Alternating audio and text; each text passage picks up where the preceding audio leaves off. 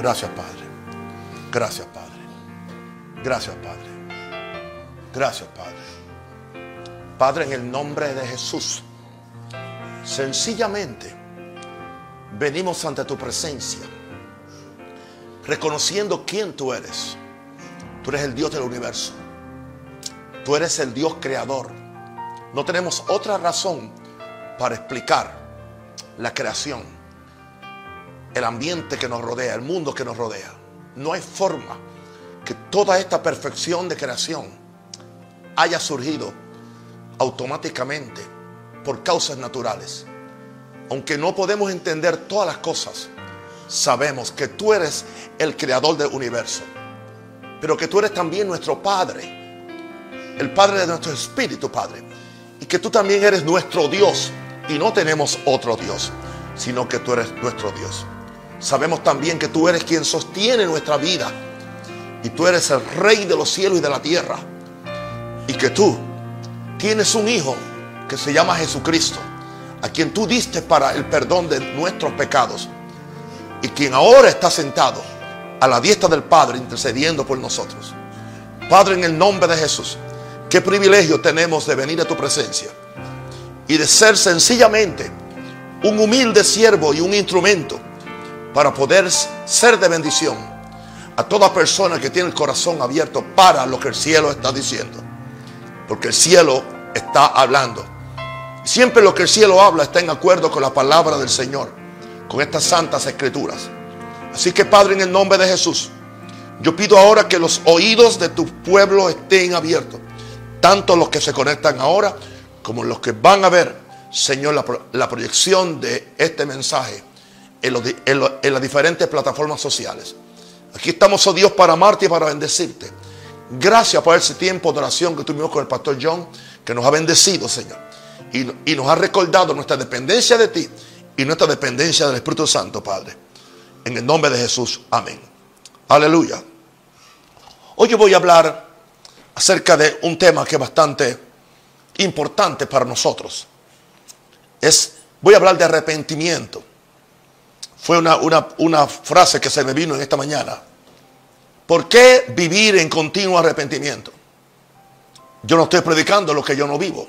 Yo estoy predicando lo que yo experimento en mi experiencia con Dios y en la dinámica, de mi vida espiritual. ¿Por qué vivir en arrepentimiento?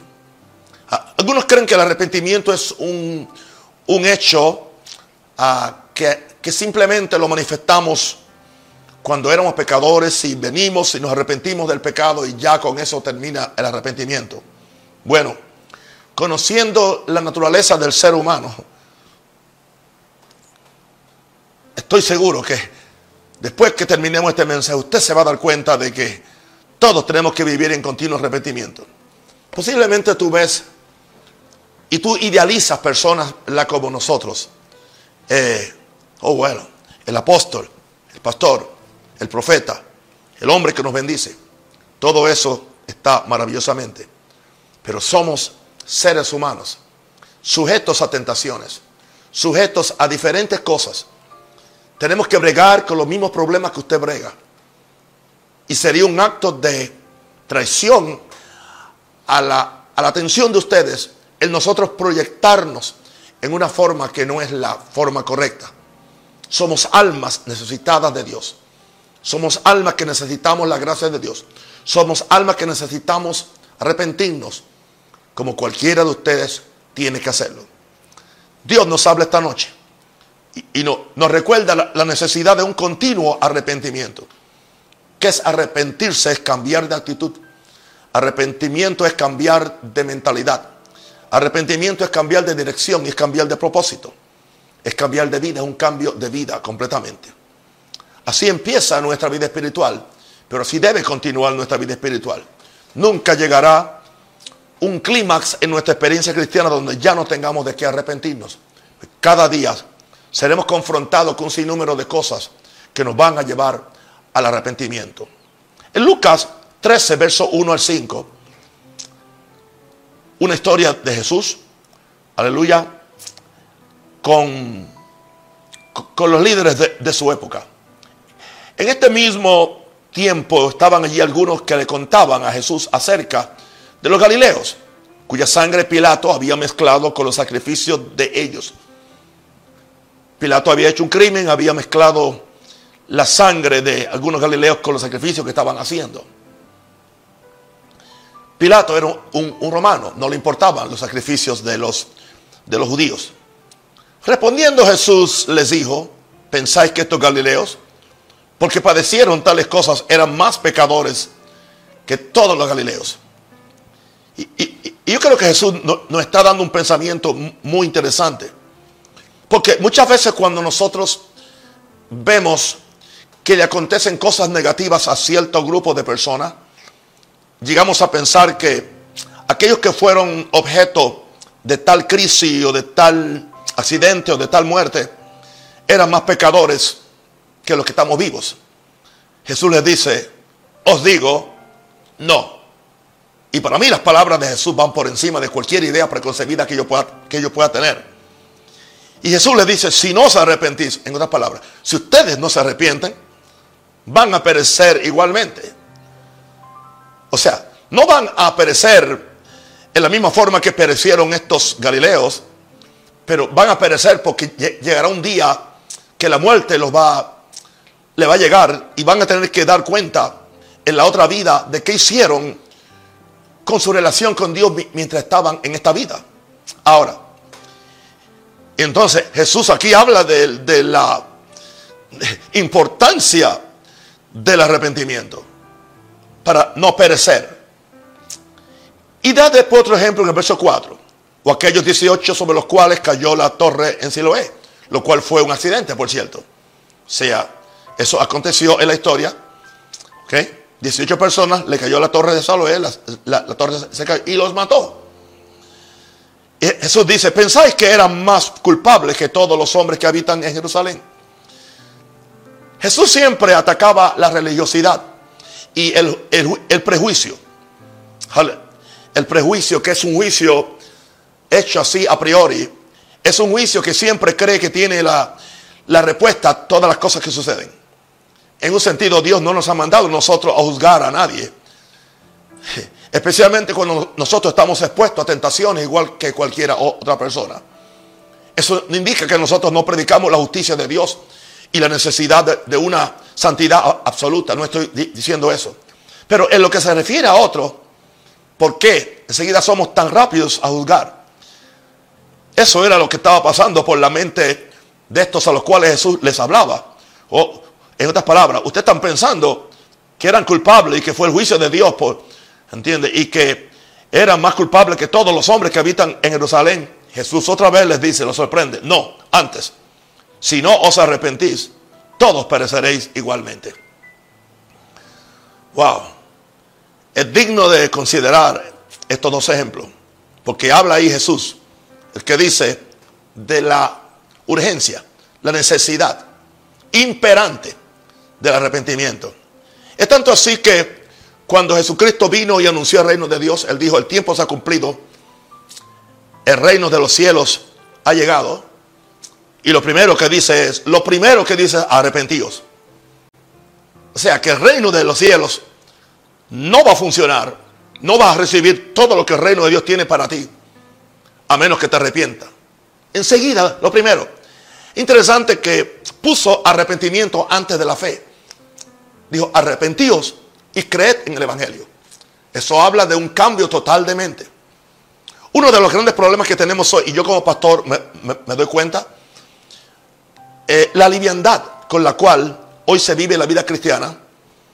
Y hay una tendencia hoy a, a aflojar los, lo, lo absoluto que es el reino de Dios.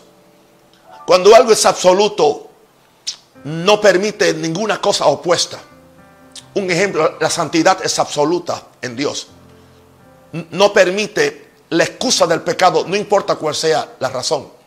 La verdad es absoluta, no admite ninguna excusa que ponga en peligro la verdad, aunque se le llame una mentira blanca.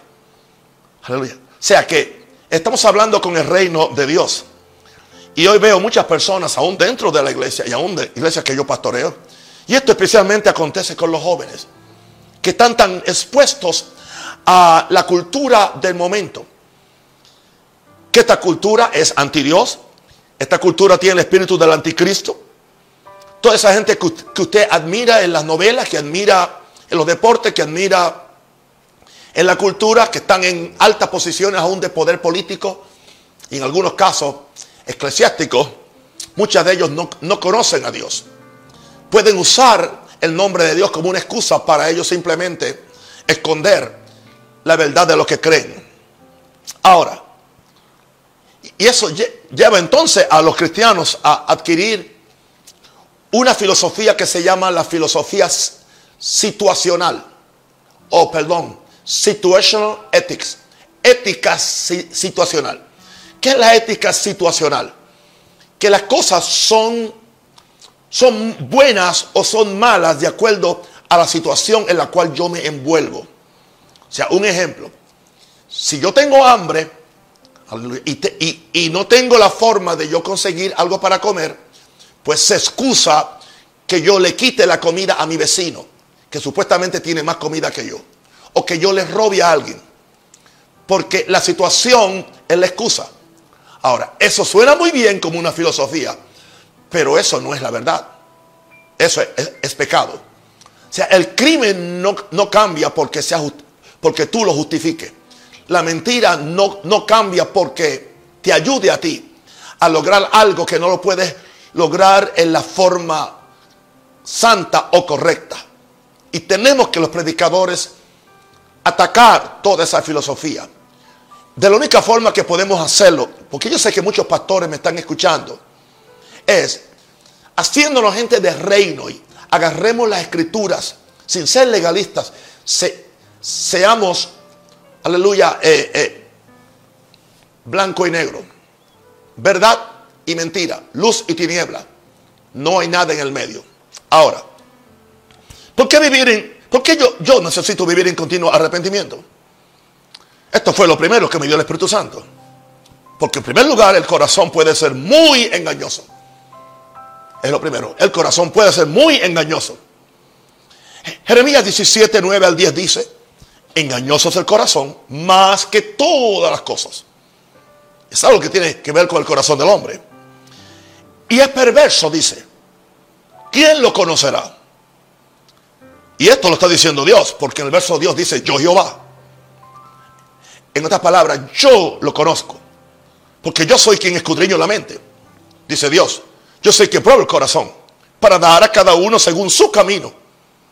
Según el fruto de sus obras. En otras palabras, yo no juzgo a la gente conforme a un criterio propio mío, sino de acuerdo a su camino y de acuerdo a su corazón y según el fruto de sus propias obras. O sea que tu destino, positivo o negativo, será el resultado de el fruto de las obras que tú has sembrado. Porque todo lo que el hombre sembrare va a cosechar. Por eso dice, aleluya, que, que, que no seamos engañados. Dice, no os engañéis porque todo lo que el hombre sembrare va a cosechar. ¿Cuál es el problema con el corazón? Que hay, una, hay una forma de la nueva teología, es, bueno, yo siento paz en mi corazón. O sea, yo siento paz en mi corazón. Ah, mi corazón no me reprende. Así que yo no creo que esto es malo.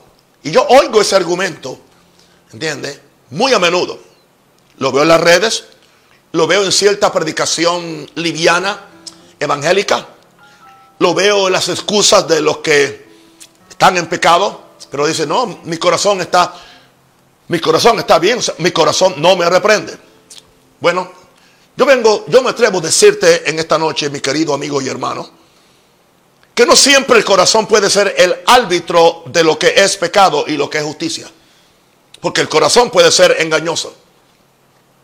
A menos que Dios haya conquistado nuestro corazón. A menos que, que hayamos entregado completamente nuestro corazón a Dios. Y a menos que hayamos permitido que las palabras de Dios entren a nuestra mente y que sus, sus caminos corran por nuestro espíritu. no podemos confiar en nuestro corazón separado de Dios. Porque el corazón puede ser muy engañoso. Así que el corazón mío puede decirme algo. O sea, me bastó decir a mí que yo estoy perfectamente casado con mi esposa, con Minerva, soy el, el padre de cuatro hijos, 14 nietos, y pero pasa una chica y voy a hablar, amén. O sea, hablar como uno puede, hablar.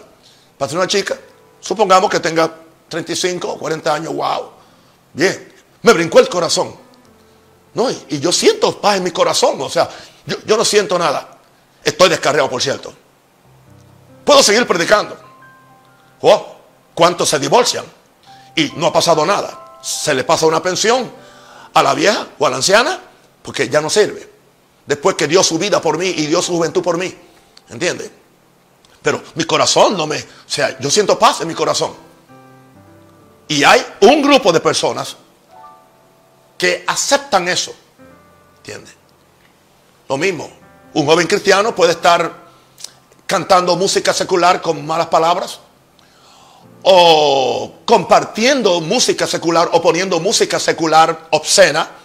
No estamos hablando de una música folclórica que sana, que habla del amor o que habla del país o que habla de la naturaleza. Estamos hablando ahora de, esa música metálica, de esa música eh, obscena, de esa música eh, que habla del, adulterio, que habla de maltratar, que, que habla de la droga, que habla de, y que cada cuatro palabras una es obscena.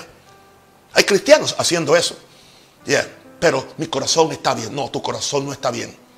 Tu corazón te está engañando y tu corazón te va a llevar al infierno. Sí.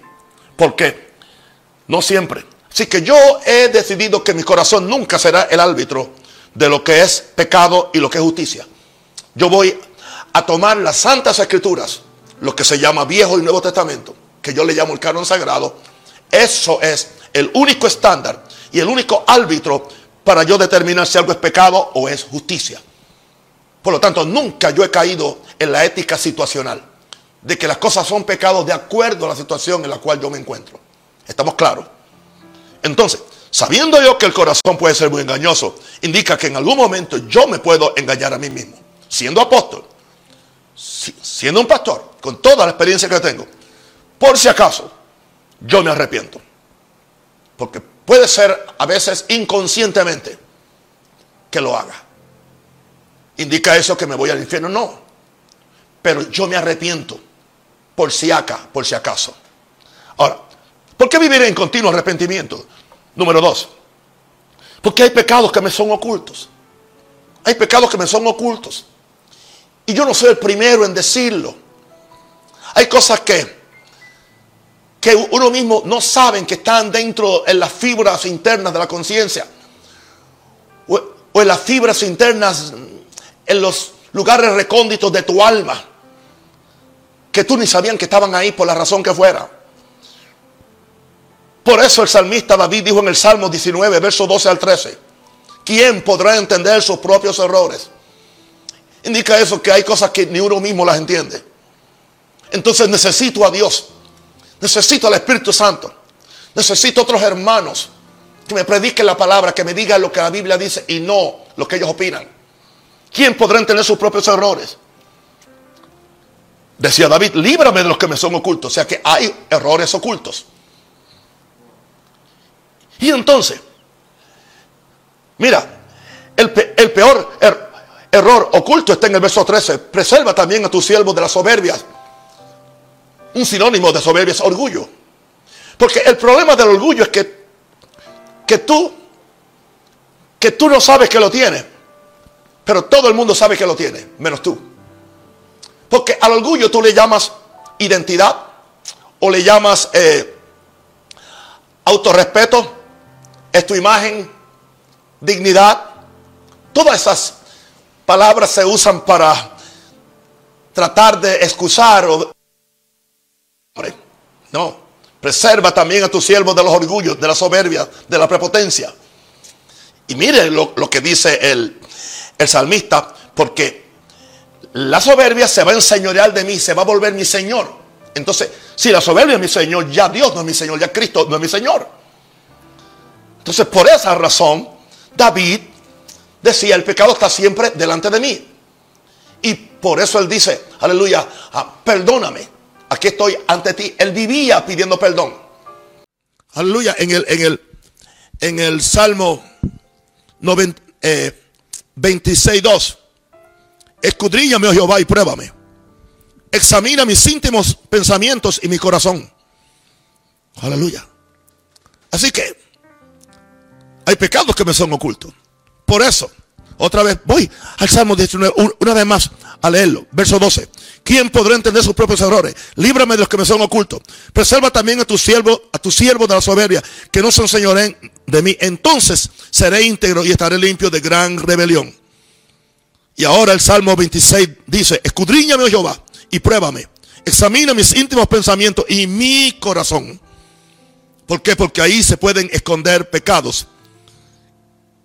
Porque sabemos que el corazón es engañoso más que todas las cosas. ¿Por qué me debo arrepentir todos los días? ¿O debo vivir en un arrepentimiento continuo? Número tres. Porque yo no siempre acierto a hacer la voluntad perfecta de Dios.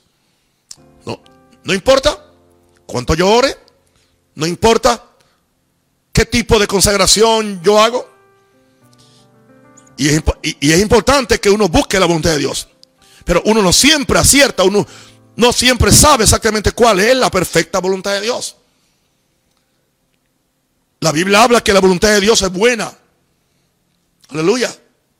Es agradable. Es perfecta. Pero no, por alguna razón, no siempre. Somos humanos. Podemos perder el foco. Nos, podemos desubicar por la razón que sea estableciendo nuestra voluntad por encima de la voluntad de Dios. Y son cosas que pueden ser, que, quizás no son tan pecaminosas, que no alteren tu destino de cielo o de infierno, pero son cosas que te sacan del propósito, que te sacan de la voluntad de Dios. Yo sé que si, si Dios te mandó a ti a un lado a predicar y tú no quisiste ir, y eso era la voluntad de Dios, y tú te fuiste a otro lado. Yo no digo que tú Pierde la salvación por eso. Pero aunque no pierdas la salvación, pierdes tu propósito, pierdes tu bendición. Entonces, ¿cómo es que tú puedes entonces ah, asegurarte que tú haces la, voluntad perfecta de Dios? Que aunque le estés haciendo, arrepiéntete, Padre, por si acaso. Yo me arrepiento si yo no te he escuchado bien, si yo no he hecho lo que tenía que hacer, o si lo hice a mitad, o si no lo hice de todo corazón. yo quiero hacer tu voluntad, vivir para tu voluntad. Así que tenemos que arrepentirnos aún de eso. Dice en Mateo 7, 21, no todo el que me dice Señor, Señor, entrará en el reino de los cielos, sino el que hace la voluntad de mi Padre que está en los cielos. Entonces esto es, esto es muy importante porque dice que tú no puedes entrar en el reino de los cielos a menos que hagas la voluntad del Padre que está en los cielos. Así que yo no voy a tomarme el riesgo de simplemente hacer una cuarta parte de la voluntad mitad voluntad, 80%, 90%, 99%. No, yo voy a dispararle a hacer la voluntad de Dios completa porque yo quiero completo galardón. Yo quiero completa recompensa en los cielos. Y yo quiero que cuando yo llegue al cielo, cuando llegue la presencia de Dios, Él me diga, buen siervo y fiel. Aunque tuviste en lo poco, en eso fuiste fiel. En eso poco lo hiciste en mi voluntad. Ven, entra en el gozo de tu Señor. Tenemos que confrontar a la gente con la eternidad. Nuestros mensajes no pueden estar ausentes del cielo y de la segunda venida y de la eternidad nuestra. ¿Qué pasó? Que eso ya no se predica. Estamos preparando siempre a la gente para ser bendecidos y prósperos en la tierra que se nos olvidó que, que, que, esta tierra eh, como está no es nuestro destino final, claro. Esta tierra cuando sea renovada ya sí va a ser nuestro lugar eterno. Pero por ahora es el cielo, nuestro lugar es el cielo. Porque si, si morimos antes que Cristo venga, vamos al cielo o vamos a, a otro lugar. Pero el cielo es para gente que hace la voluntad de Dios. Porque Jesús está hablando de muchos que dijeron, en tu nombre hicimos milagros, sanamos enfermos, echamos fuera a los demonios. Y Jesús dice que el Padre dirá, no conozco hacedores de maldad. Eso es muy fuerte. Eso es muy fuerte. No está hablando de capos, de ladrones, de adúlteros o de hechiceros o santeros. Está hablando de evangelistas, de profetas, de apóstoles, de predicadores. Que, que, que algo hicieron que no era la voluntad de Dios y ahora no van al cielo. Es una de las cosas más difíciles que yo he encontrado en la Biblia y más peligrosas. Por eso yo vivo arrepintiéndome continuamente. Júzgueme usted. Júzgueme usted. No, yo vivo en la gracia de Dios. Por gracia soy salvo. Una vez salvo, siempre salvo. Sigue montado en ese caballito que va a llegar al infierno. No hay tal cosa como una vez salvo, siempre salvo. Amén. No importa que lo auspicien mis hermanos de una denominación o de otra. ¿Qué dice la Biblia? Sin santidad nadie verá al Señor. El que persevera hasta el fin, ese será salvo. Ahora, vamos entonces a seguir. ¿Por qué yo me arrepiento? Vivo una vida continua de arrepentimiento. Número cuatro. Porque es muy fácil servir a Dios con mis labios sin hacerlo de corazón. Y ya eso es pecado. ¿Entiende? ¿Cuántas veces nos hemos encontrado en un culto? Y yo soy el primero que lo digo. Levantando las manos, pero estamos pensando en otra cosa y estamos cantando como una máquina, o sea, como un, un, una tragamoneda o una máquina que toca, que toca una canción. Y estamos, pero no estamos ni pensando en el Dios a quien estamos Eso es hacerlo de, de labio y no de corazón. Aparentemente eso no es pecado. ¿Entiendes? Porque le estoy cantando un cántico a Dios.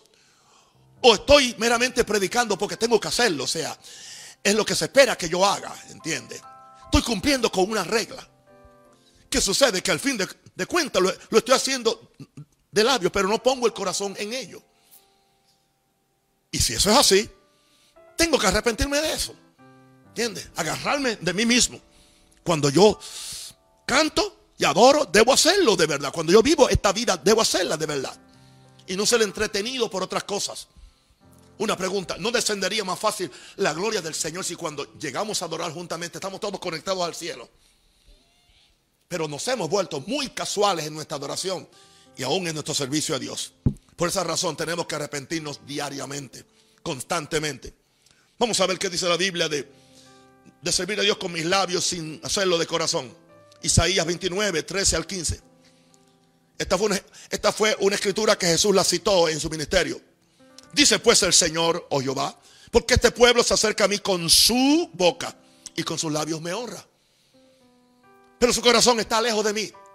Dios conoce el corazón, lejos de mí. Y su temor de mí no es más que un mandamiento de hombres que le hacen. O sea, como es un mandamiento de hombres, indica que el temor es a los hombres, no es a Dios. O el, el temor es al pastor que me está viendo, al líder del ministerio que me está viendo, no quiero perder mi posición, no quiero perder mi salario, o no quiero perder lo que sea, o, no quiero perder mi ministerio. Entonces estoy haciendo un servicio de labio por temor a los hombres, no por, por, temor a, o, o por temor al mandamiento de hombres que nos han enseñado, no la revelación de, de lo que Dios dice. Por tanto, dice el verso 14, he aquí que nuevamente excitaré yo la admiración de este pueblo con un prodigio grande y espantoso. ¿Por qué? Perecerá la sabiduría de, sus sabios y se desvanecerá la inteligencia de sus entendidos. Hay de los que se esconden de Jehová, encubriendo el consejo, y sus obras están en tinieblas y dicen, ¿quién nos ve y quién nos conoce? Esto está hablando de la gente que le dan a Dios un servicio de labios. Ellos están en una supuesta sabiduría de, los sabios. Y dice que la, la inteligencia de los entendidos se va a desvanecer. Hay de los que se esconden de Jehová, encubriendo el consejo con lo que dicen con los labios, pero su corazón está lejos de Dios. Y sus obras están en tinieblas. Y dicen, ¿quién nos ve y quién nos conoce? Por eso tenemos que vivir arrepintiéndonos continuamente. Nos puede pasar a todos. Todos lo hemos hecho en algún momento u otro. Este, fíjate que este no es un mensaje de mandarte al infierno. Este no es un mensaje de, de de meterte en una camisa de fuerza. Ahora yo no puedo ni respirar. Yo no dije eso. Por eso la Biblia dejó la cláusula. Si pecamos, abogado tenemos, tenemos para con el Padre. Pero si yo he pecado hasta que yo no me arrepienta, no tengo ningún abogado. Porque mi arrepentimiento es lo que paga mi abogado. Ninguna, ningún abogado trabaja gratis. Algunos te cobran antes. Antes del caso ya tienes que darle. ¿Entiendes? Ah, un, un depósito. Aleluya. Así que tú quieres que el abogado del Espíritu Santo te presente ante Dios y te defienda, arrepiéntete enseguida. Claro. Porque Él y Jesús van, van, van, van a presentar tu caso al cielo, pero tú tienes que arrepentirte. Porque tú fuiste quien pecaste. No fue Dios, tampoco fue Jesús y tampoco fue el Espíritu Santo y tampoco fue el diablo. Fui yo. Bueno, yo creo que está bueno para los que dicen o decían que yo predico otro evangelio. No, no es que yo predico otro evangelio, es que yo predico el evangelio que otros no predican. Pero el mío se parece al de Jesús. Se parece al de los profetas. Se parece al de Jeremías. Se parece al de Pablo. Se parece al de Pedro y al de Santiago. Porque está muy pegado a las escrituras. Por eso yo no tengo muchas ah, chistes y muchas cosas para rellenar mi mensaje. Tengo tantos versos que no tengo que rellenar con tanto chiste y con tanta cosa y con tanta historia o con mucha didáctica, no. O con mucha teología, no. Para mí la palabra de Dios es suficiente porque las palabras de Dios son vida. Ahora, número 5. ¿Por qué razón debo vivir en arrepentimiento? Porque quizás, quizás, dije quizás, quizás, estoy confiando más en hechos de justicia para ser visto de los hombres que en lo que Dios piensa de mí. ¿Por qué? Porque se nos olvida que Dios nos ve. Se nos olvida todo que Dios es, es omnipotente, pero es omnisciente, omnisapiente, lo sabe todo, lo ve todo, lo presencia todo. Y Jesús habló de la hipocresía de, del protagonismo. Hay toda una obediencia que es un protagonismo. Por eso en Mateo 6, Él nos habló de, dice, guardaos de hacer vuestra justicia delante de los hombres o en la presencia. O sea, dice, para ser vistos de ellos. De otra manera, no tendré recompensa de vuestro Padre que está en los cielos. ¿Ok? Si, si, si tú ofrendas para que el pastor te vea, ya no tienes recompensa en los cielos. ¿Entiendes? Si tú le das comida al pobre para que la gente te aplauda, y, cuando la gente no te aplauda, ya dejas de hacerlo. en el momento que tú dejas de hacer algo porque la gente no te reconoció, eso indica que lo hiciste para la gente. Hermano, con todo respeto, mis queridos santos, en primer lugar, esto que, estoy haciendo aquí, no lo hago para ser visto por los hombres. Tampoco lo estoy haciendo para atraer gente a mi filosofía eh, ministerial o a la forma no. Yo estoy haciendo lo que Dios quiere que yo haga. Por eso estoy, haciendo esto. Yo, no puedo engañar a Dios. ¿Entiende? Yo no puedo dar una ofrenda para ser visto. Yo no puedo ayunar como... Entonces, interesante cómo Jesús condenó. Él dice, aquellos que oran y se ponen en pie en las sinagogas y se dan de pechos. Hay gente que solamente ora cuando tiene un micrófono eh, en la mano. Míralos en las iglesias muchas veces cuando está el culto de oración. Ok. Ellos pueden estar chateando, aún líderes, chateando en su teléfono hasta que le toca, pero el, momento que tú le entregas un, micrófono se transforma en otro hombre, en otra cosa. Eso es hipocresía.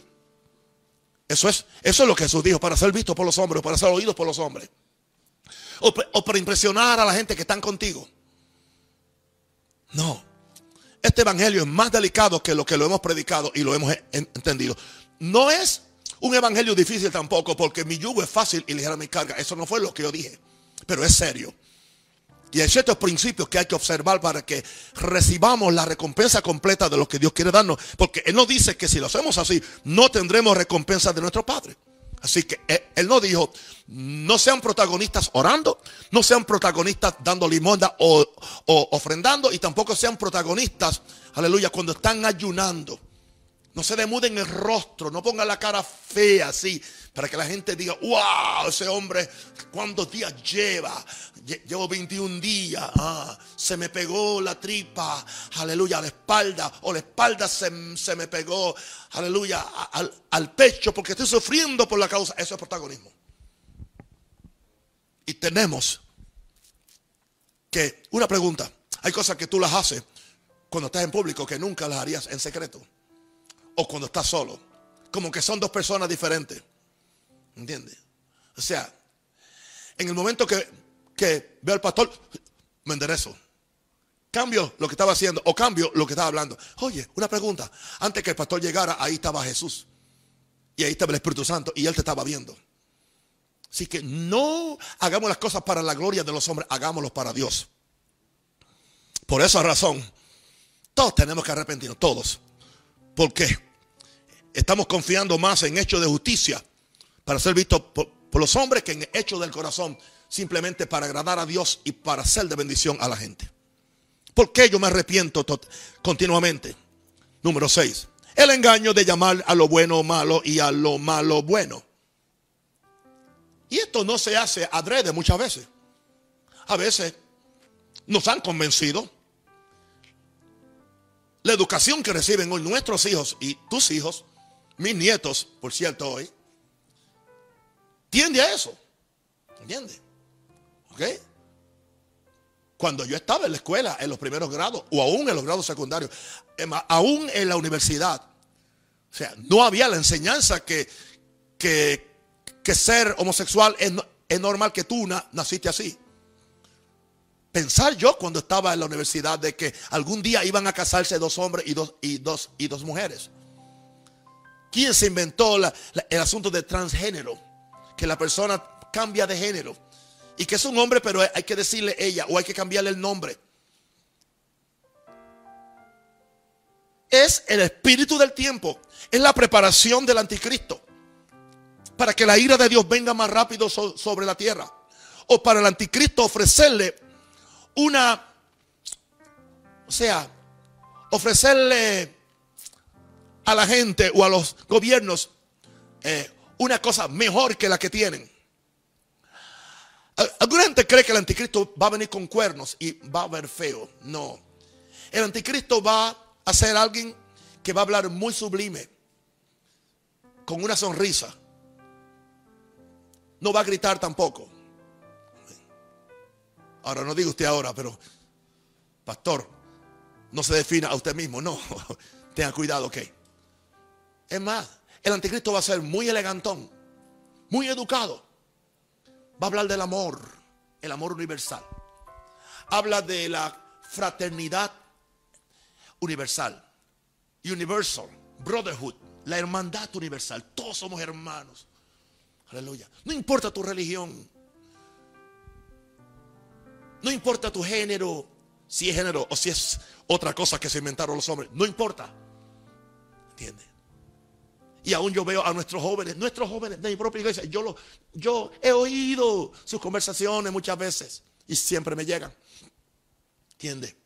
Oye, pero tú eres homofóbico. ¿Qué? ¿Homofóbico por qué? Porque digo que, que, que nadie nació eh, homosexual. Eso no es ser homofóbico. Homofóbico es que yo, que yo maltrate a esa persona por la inclinación equivocada sexual que él o ella han escogido. Pero aún nuestro jovencito no es tan preparado para combatir el espíritu del anticristo. Así que yo creo que se, le haría muy fácil ponerse el sello para ser aceptado por el mundo. Porque si no pueden resistir hoy en día el embate ese de esta cultura, ¿cómo van a resistir cuando, cuando hay la posibilidad de que haya una manifestación de anticristo, sea antes o después de la tribulación? Pensemos en esto. Y no, sigamos en esta, en esta cosa, como que las cosas están bien. Las cosas no están bien. Hay una conspiración de Satanás para establecer un gobierno mundial. Hay una conspiración. Todo este asunto, todo este asunto de la pandemia fue planeado, fue hecho, tiene su propósito. Por eso nos tienen encerrados, porque a ellos no les conviene que la iglesia prospere pero va a prosperar eventualmente. Porque Dios va a enviar un juicio, aún sobre gobiernos y sobre instituciones. Aleluya. Ahora, interesante que en toda esta destrucción que ha habido ahora en Estados Unidos, cuando estos muchachos, este grupo eh, de terroristas en Estados Unidos, que es lo que son, empezaron a romper, a romper todos los edificios de las corporaciones que apoyaban su punto de vista.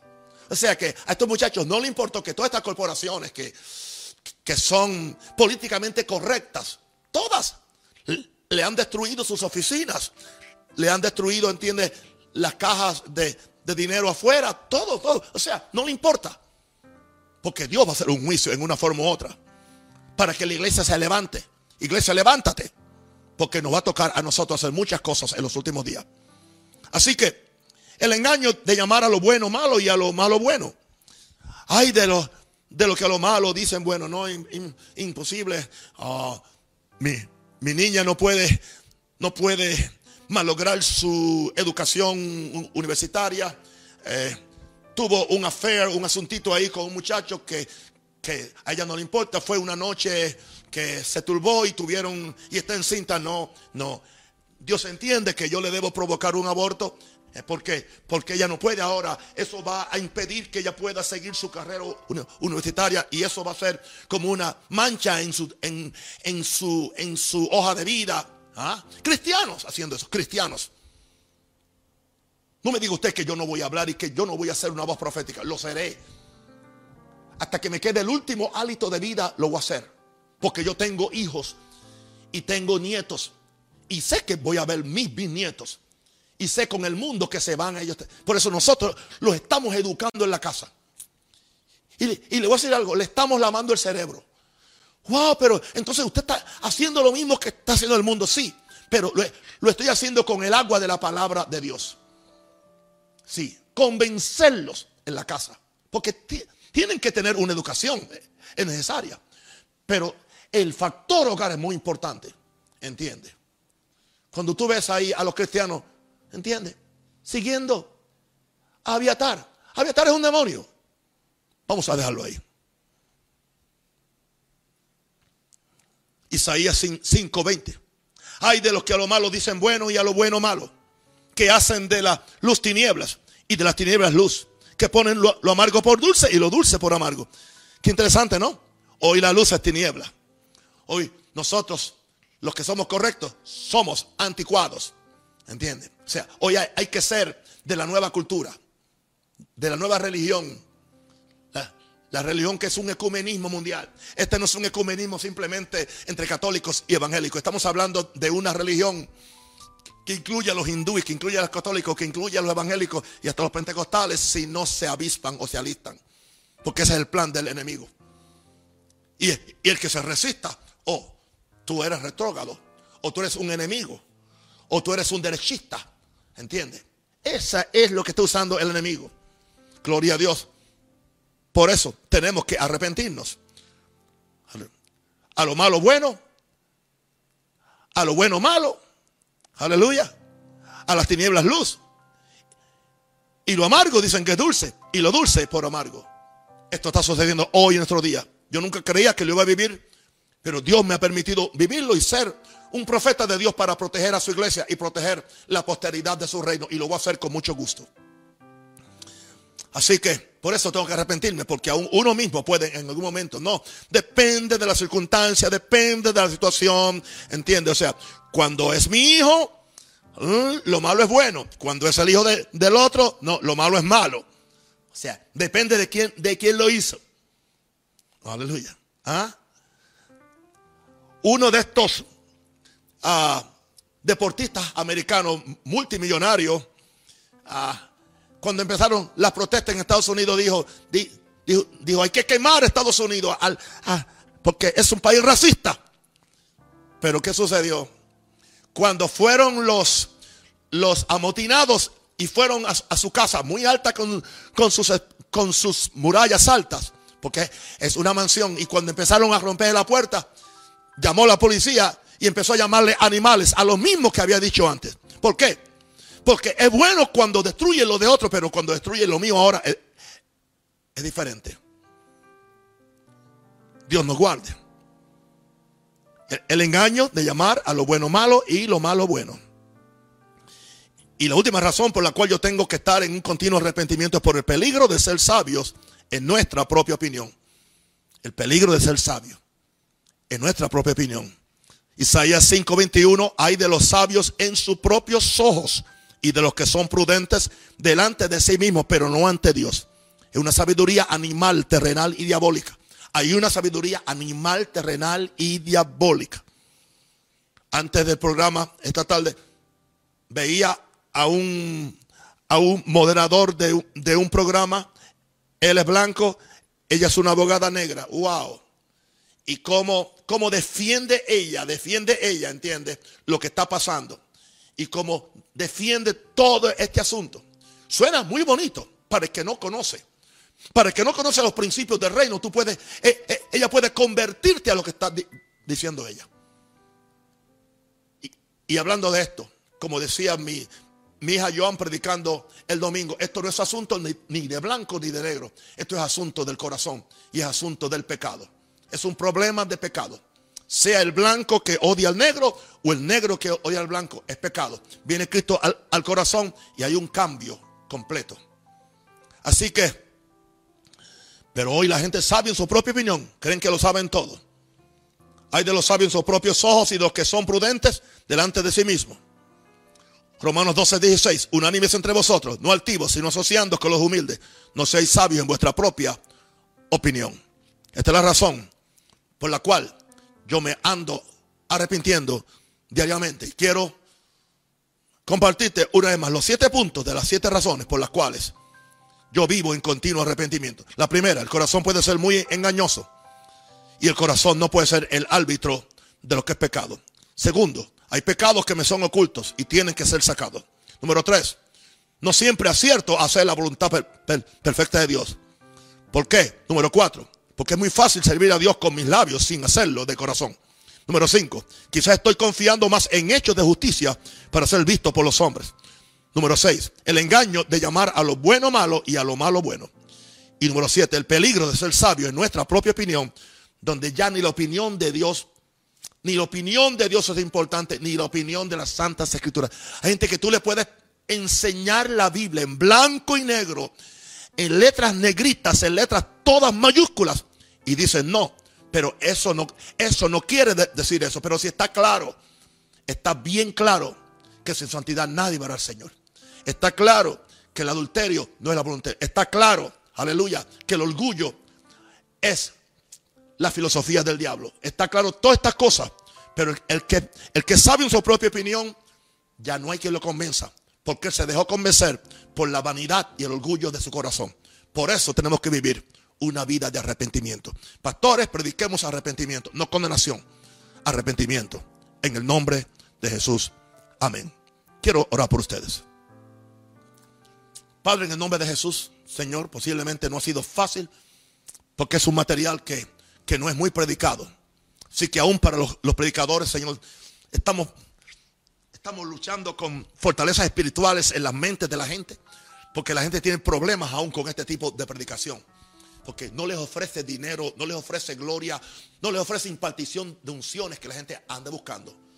Todo eso otro viene si nuestro corazón está bien y si vivimos una vida completa de arrepentimiento ante Dios. Porque Dios nos ama y quiere darnos lo mejor. Pero Él no puede confiarnos las cosas del cielo si nosotros no vivimos de acuerdo al cielo. Yo oro por mis hermanos, por mis hijos, por mis amigos, aún por los ateos. Te amo. Homosexual, yo te amo. Lesbiana, yo te amo. Capo, yo te amo. Aleluya. Al pandillero, yo te amo. Al religioso, yo te amo. Pero yo pido al Señor que abra tu corazón. Mira, no me creas a mí. Ve a la palabra del Señor. Te reto a hacer algo. ¿Por qué no vienes a donde Dios y dile, si tú eres real, si esto es real, revélateme. Y Él lo va a hacer. Porque Él es un Dios bueno, que quiere, que quiere salvar a los hombres, quiere sanar a los enfermos. Así que ahora cualquier persona enferma, sé sanada en el nombre de Jesús. Todo demonio de enfermedad yo lo maldigo en el nombre de Jesús. Y yo pido, Padre, que ya ese virus desaparezca de nuestros países. Que el tiempo ya, Señor, que ya se largue al mismo infierno. Y solamente lo puede hacer Dios. Ningún decreto del gobierno ni, de la ni ninguna disciplina nuestra va a quitar el virus. Sino cuando Dios diga, basta, ya, va a bastar. Pero nos toca a nosotros pedirle a Dios misericordia.